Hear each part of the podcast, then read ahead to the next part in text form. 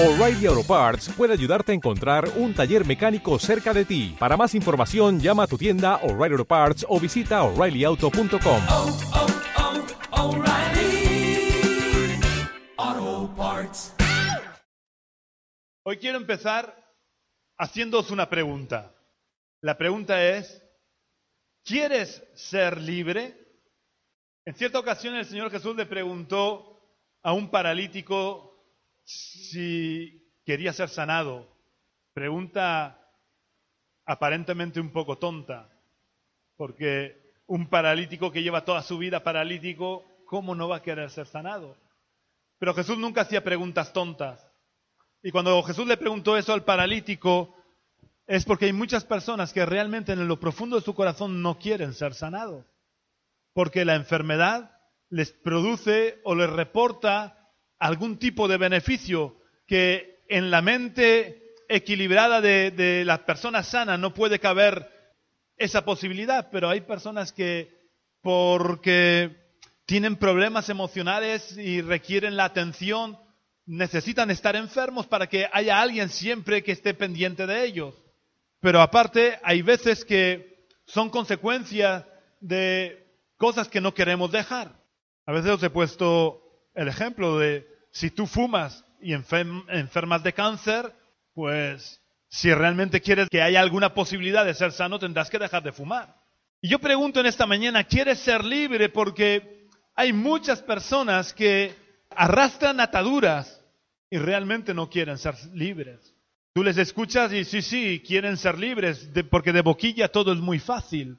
Pero Jesús dijo que por el fruto se conoce al árbol. Y cuando uno examina el fruto de la vida, te das cuenta que hay muchas personas que realmente no quieren ser libres. Pero hay una verdad importante que necesitamos saber y que en esta mañana quiero hablar de ella. Se encuentra en el Evangelio de Juan, capítulo 8, versículos 32 al 36. Estos versículos son muy conocidos. Incluso los conocen gente que no son cristianas. Incluso la usan los políticos, que la verdad es que casi casi podríamos decir que es un sacrilegio estas palabras en la boca de un político. Juan 8, 32 al 36 dice, y conoceréis la verdad y la verdad os hará libres. Le respondieron, descendientes de Abraham somos y jamás hemos sido esclavos de nadie. ¿Cómo dices tú, seréis libres? Jesús les respondió, de cierto, de cierto os digo que todo aquel que practica el pecado, esclavo es del pecado, y el esclavo no queda en la casa para siempre, el Hijo sí queda para siempre. Así que si el Hijo os liberta, seréis verdaderamente libres. Vamos a orar al Señor. Señor, queremos darte las gracias por tu palabra, porque tu palabra es luz a nuestro camino. Tu palabra, Señor, nos guía, tu palabra, Señor, nos fortalece, tu palabra, Señor, es la fuente de toda autoridad. Queremos pedirte, Señor, que nos ayudes a entender tu palabra, que nos ayudes, Señor, no solamente a entenderla, sino a poder interiorizarla en nuestra vida, para que verdaderamente tu palabra pueda hacernos libres, Señor. Yo te pido, Dios, que tú puedas usarte de mí en esta mañana, que tú tomes el control de mis pensamientos, que tomes el control de todo mi ser, mi cuerpo, mi alma y mi espíritu, para que a través de mí solo salga tu palabra viva y eficaz y más cortante que toda espada de dos filos. Te pido, Dios, que tú prepares la tierra de nuestros corazones para recibir tu palabra. Y te pido que nos ayudes a ser hacedores de tu palabra y no tan solo oidores. Oh Dios, que cuando salgamos de este lugar no nos olvidemos de tu palabra, sino que tu palabra, Señor, forme parte de nuestra vida. Oh Dios, por la autoridad del nombre de Jesús, yo reprendo, ato y echo fuera de este lugar toda influencia de las tinieblas.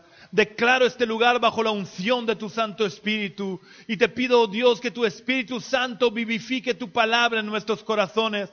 Que tu palabra no sea letra muerta, Señor, sino que traiga vida y produzca vida en nosotros, Señor.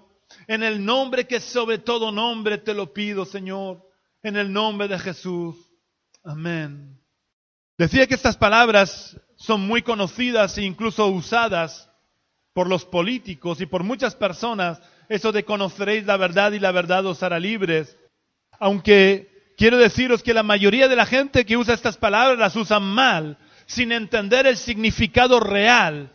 Porque como dice Pablo en su carta a los Efesios, aquellos que han decidido no creer en Dios tienen la mente entenebrecida por las tinieblas de tal manera que no les resplandece el Evangelio de la gloria de Cristo. Y digo que aquellos que no han, que han decidido no creer en Dios, porque la cuestión de la fe es cuestión de decisión. Porque si nos paramos a pensar un poco, realmente se necesita más fe para no creer en Dios que para creer en Dios. Porque este ejemplo es muy conocido, pero de la misma manera que no puede haber un reloj sin relojero, no puede haber un mundo sin creador. Por más que nos lo quieran pintar de la manera que, que nos lo quieran pintar. Os voy a poner un ejemplo de lo que es la famosa teoría del Big Bang, para que podamos entenderlo. Vosotros imaginaros que entráis en un taller de mecánica y tienen motos y coches desmontados porque los están arreglando. Ahora todo el mundo se sale del taller, hay una explosión dentro del taller y cuando volvéis a entrar en el taller os encontráis todas las motos montadas y ordenadas numéricamente según las matrículas. ¿Vosotros creéis que una explosión puede hacer eso? Pues eso es lo que dice la teoría del Big Bang. De una explosión surgió el orden que hoy vemos. Esto es total y completamente absurdo y hace falta más fe para creer eso que para creer que hay un Dios creador que lo ha creado todo. Además, si nos paramos a mirar un poco la naturaleza, nos daremos cuenta que todo responde al diseño de una mente superior. No puede haber ocurrido por casualidad. Si somos capaces de maravillarnos ante un cuadro de un pintor, ¿cuánto más nos podemos maravillar cuando vamos a la naturaleza y vemos la obra de arte que Dios ha creado? La multitud de colores, la combinación de colores, es todo tan bonito es imposible que todo haya surgido de la casualidad. Por tanto, es necesario tomar una decisión en la vida. O tú decides creer en Dios o decides no creer en Dios. Eres libre. Dios nos ha hecho libres. Y cuando alguien decide no creer en Dios, su mente queda entenebrecida por las tinieblas de tal manera que no les puede resplandecer el Evangelio de la gloria de Cristo. Y por eso los ateos usan mal las palabras de Jesús de conoceréis la verdad y la verdad os hará libres. Porque ellos aplican estas palabras a las verdades relativas que, aunque pueden aportar algo de luz, no libertan de la esclavitud en el mundo que viven. Para que podamos entender esto mejor, voy a poneros un ejemplo. Imaginaros en tiempos de la esclavitud. Todos hemos visto películas de los tiempos en los que en Estados Unidos se permitía la esclavitud. Imaginemos que una familia de esclavos está en una habitación a oscuras y uno de ellos encuentra el interruptor de luz y le da el interruptor y se enciende la luz. Pues los esclavos tienen luz, ven mejor, pero siguen siendo esclavos. Y el problema que, hay hoy en día es que aunque podamos conocer ciertas verdades relativas, estas verdades relativas pueden arrojar algo de luz sobre diferentes temas, sobre diferentes circunstancias, pero no puede solucionar el problema más grave que tiene la sociedad y es que seguimos siendo esclavos. Es probable que la mayoría de los que me estéis escuchando quizás penséis lo mismo que pensaban los judíos los judíos cuando escucharon a Jesús decir que conoceréis la verdad y la verdad os hará libres, enseguida reaccionaron ante esas palabras y le dijeron, jamás hemos sido esclavos de nadie. Y a lo mejor tú piensas que no eres esclavo de nadie. Pero esa es una de las grandes mentiras que Satanás susurra al oído de aquellos que no quieren creer en Jesús.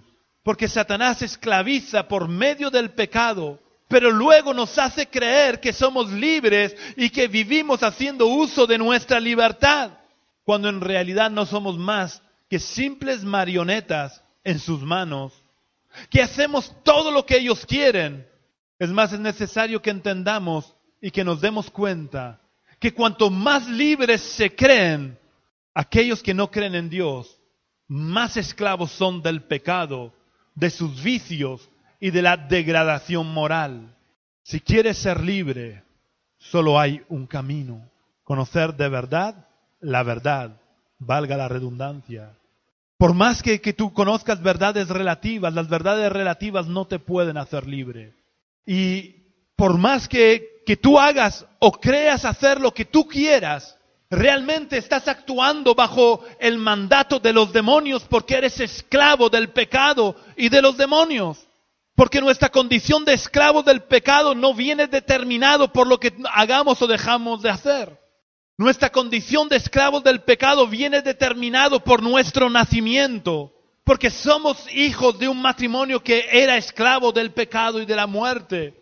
Y como hijos de un matrimonio de esclavos, independientemente de lo que hagamos o dejemos de hacer, nosotros también somos esclavos del pecado. Adán, Eva y Jesús son o han sido los únicos seres humanos que no nacieron en la condición de esclavos del pecado. Ellos son los únicos que nacieron o que comenzaron su existencia en la condición de libertad porque no nacieron como fruto de un matrimonio esclavo. Adán y Eva no nacieron de otros seres humanos, sino que fueron creados directamente por Dios y Dios los creó con la condición de libres para poder escoger obedecer a Dios o no obedecerlo. Pero ellos decidieron someterse voluntariamente como esclavos al pecado. Y como se sometieron voluntariamente como esclavos al pecado antes de tener hijos, todos los hijos que nacieron a partir de ellos nacieron en la condición de esclavos del pecado y de la muerte. Todos hemos nacido en consecuencia como esclavos del pecado y de todo el mundo espiritual de maldad.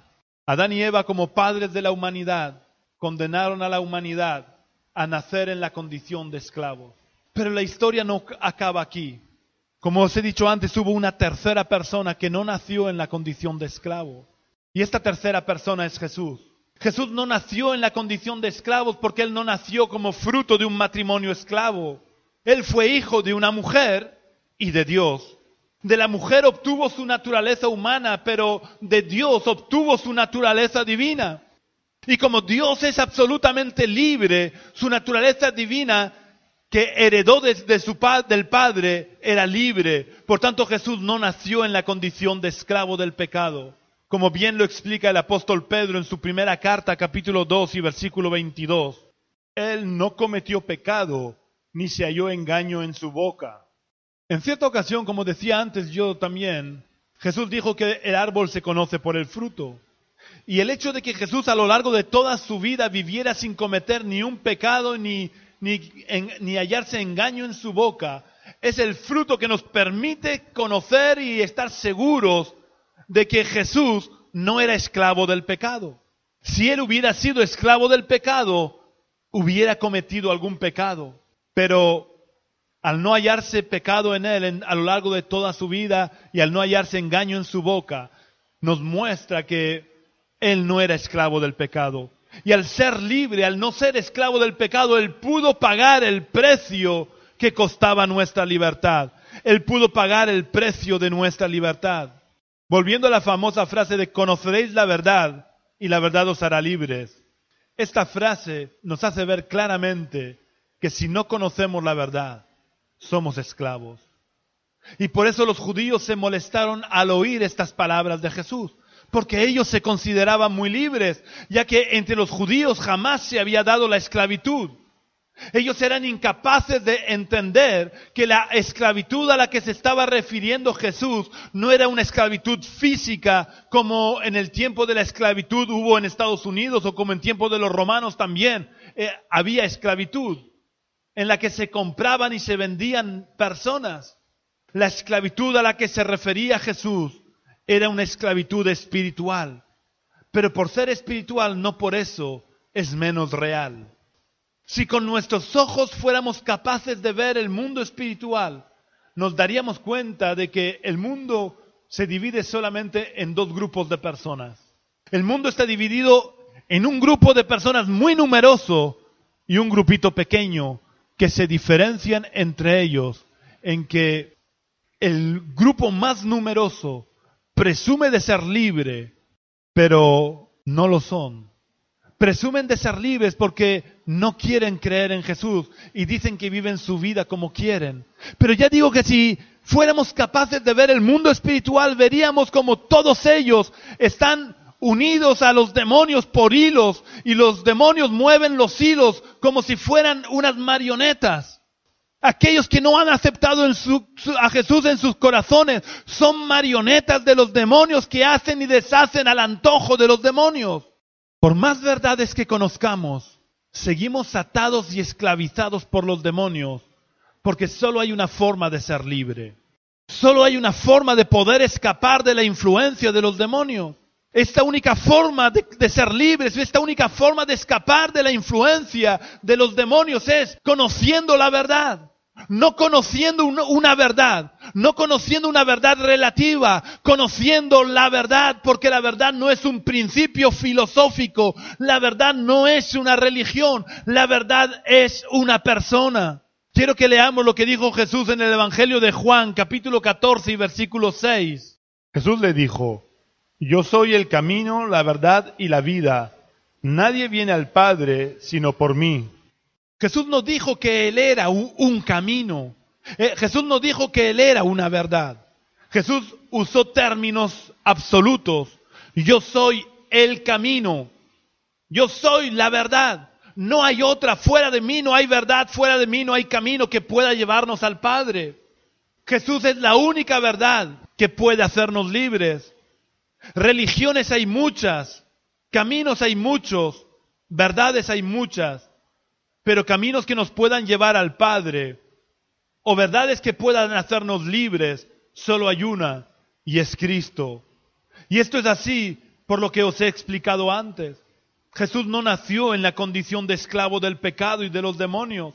Y al no ser esclavo, Él pudo pagar el precio de nuestra libertad. Cristo es el único que puede cortar los hilos que nos unen como marionetas a los demonios que nos mueven y nos manipulan a su antojo. Pero quiero deciros que Cristo respeta nuestra libertad. Cristo respeta nuestra voluntad. Él no nos va a obligar a nadie a que le abramos la puerta de nuestro corazón, porque Él no nos liberta a la fuerza. Jesús le dijo a los cristianos de la ciudad de la Odisea que Él estaba a la puerta del corazón llamando y esperando a que le abrieran la puerta. Jesús nunca va a violentar la puerta de nuestro corazón. Él está deseando poder entrar en nuestro corazón y hacernos libres. Él está deseando poder entrar en nuestro corazón y cortar los hilos que nos convierten en marionetas movidas por los demonios. Pero Él no va a entrar a la fuerza en nuestro corazón, ni Él va a cortar esos hilos a la fuerza. Si nosotros preferimos seguir siendo esclavos del pecado y de los demonios, Jesús no nos va a obligar a ser libres. Él seguirá llamando a la puerta de nuestro corazón, esperando a que nosotros queramos abrirle la puerta. Pero mientras que nosotros no le abramos la puerta, seguiremos siendo esclavos del pecado y de los demonios. Seguramente llegando a este punto pensarás que tú no eres tan malo para ser un esclavo de los demonios. Tú no te puedes imaginar siendo una marioneta en las manos de los demonios porque no eres tan mala persona. Pero el problema está que cuando hablamos de ser esclavos de los demonios, automáticamente nos viene a la mente películas como El Exorcista. Yo no sé si habéis visto la película El, Exor El Exorcista. La niña protagonista de esta película no era una simple marioneta. Lo que hace ver o da a entender esa, esa película es que la niña está endemoniada. Y no hace falta estar endemoniado para ser una marioneta de los demonios. Hay diferentes grados de control demoníaco. Y todo aquel que no ha recibido a Cristo en su corazón es una marioneta en, los, en las manos de los demonios, aunque no todo el mundo esté endemoniado. Pero todos en mayor o, o menor medida son esclavos de Satanás, son esclavos de los demonios, porque solamente hay una manera de ser libre. No hay muchas maneras de ser libres. Solo hay una manera de poder ser libre de la esclavitud del pecado. Solo hay una sola manera para poder ser libres de ser una marioneta de los demonios. Y es aceptando a Jesús en tu corazón. Es recibiendo a Jesús en tu corazón. Porque entonces Cristo entra en nuestro corazón y corta los hilos que nos unen a los demonios y que nos convierten en marionetas de los demonios. Por eso Jesús dijo, conoceréis la verdad y la verdad os hará libres. No una verdad, sino la verdad. porque Él es la verdad que nos hace libres. El razonamiento de que yo soy una buena persona y en consecuencia no puedo ser una marioneta en las manos de los demonios es un razonamiento equivocado. Porque el ser o no una marioneta en las manos de los demonios no depende de que seamos buenas o malas personas. Depende de la condición de nuestro nacimiento. Porque como os explicaba antes, todos somos hijos de un matrimonio que era esclavo del pecado y de la muerte. Todos somos descendientes de Adán y Eva y ellos decidieron venderse como esclavos al pecado y a los demonios.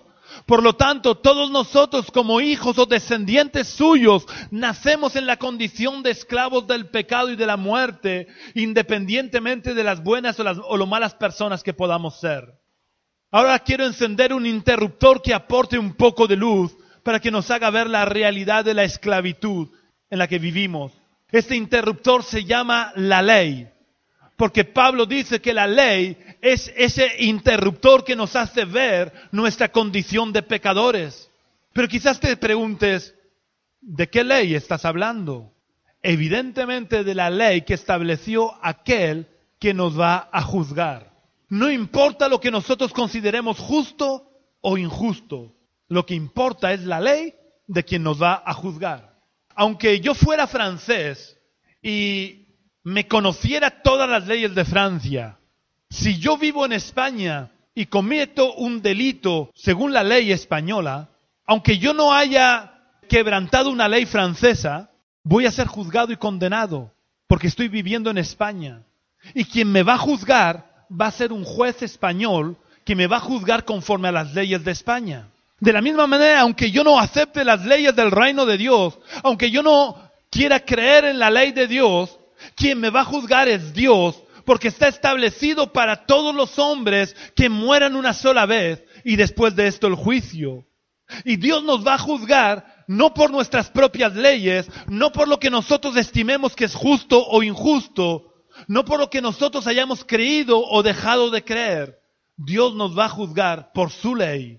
Así que para que podamos darnos cuenta de que todos somos esclavos del pecado y de la muerte, voy a tomar tres ejemplos de la ley de Dios para ver si de esta manera se nos abren los ojos y nos damos cuenta de nuestra esclavitud. La primera ley en la que quiero que meditemos es la ley que dice, no matarás. Ahora estoy seguro que estaréis muy contentos pensando que todos habéis cumplido esta ley, porque creo que entre nosotros no hay ningún asesino. Por tanto, todos estamos ahora muy contentos. Ah, bueno, yo esa ley la cumplo. Yo esa ley de no matarás la he cumplido desde que nací. Pero vamos a ver qué es lo que dice Jesús respecto de esta ley. Vamos a leer en el Evangelio de Mateo capítulo 5, versículos 21 y 22. Oísteis que fue dicho a los antiguos, no matarás, y cualquiera que mate será culpable de juicio. Pero yo os digo que cualquiera que se enoje contra su hermano será culpable de juicio, y cualquiera que diga necio a su hermano será culpable ante el concilio, y cualquiera que le diga fatuo quedará expuesto al infierno de fuego. Básicamente lo que dicen estos versículos es que el simple hecho de enfadarse con una persona es suficiente para que delante de Dios seamos culpables de pecado, como si lo hubiéramos matado. Así que cualquiera que a lo largo de la vida se haya enojado, insultado o menospreciado a una persona es tan culpable de asesinato delante de Dios como un terrorista que ha asesinado a cientos de personas. Y por tanto, somos tan merecedores del infierno como el asesino. El que se ha enojado, insultado, menospreciado a una persona, es tan culpable delante de Dios del mandamiento no matarás como aquel que ha matado a alguien. Así que, ¿sigues pensando que esta ley no te afecta o no te hace culpable delante de Dios? Yo sinceramente creo que esta ley revela claramente que todos somos esclavos del pecado y todos somos merecedores de ir a parar al infierno, porque todos a lo largo de nuestra vida nos hemos enojado con muchas personas y hemos insultado y menospreciado a muchas personas. Vamos a ver otra de las leyes por las que seremos juzgados. La otra ley sobre la que quiero que reflexionemos en este día es la que dice, no cometerás adulterio.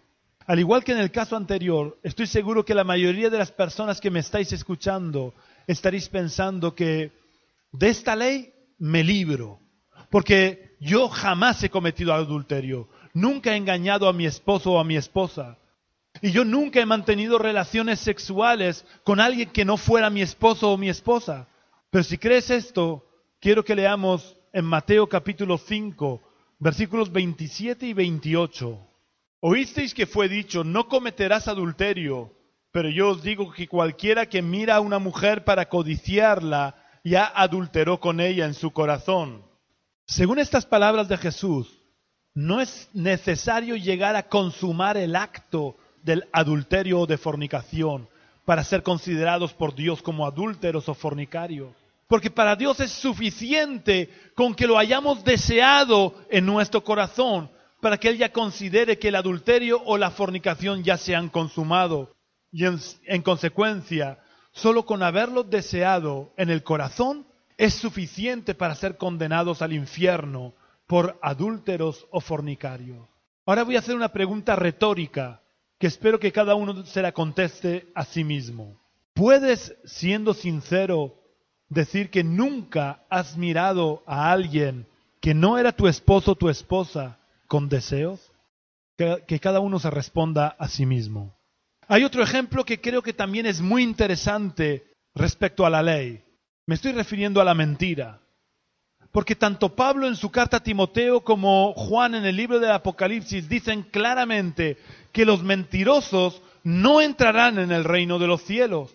Es decir, los mentirosos, todos los mentirosos irán a parar al infierno.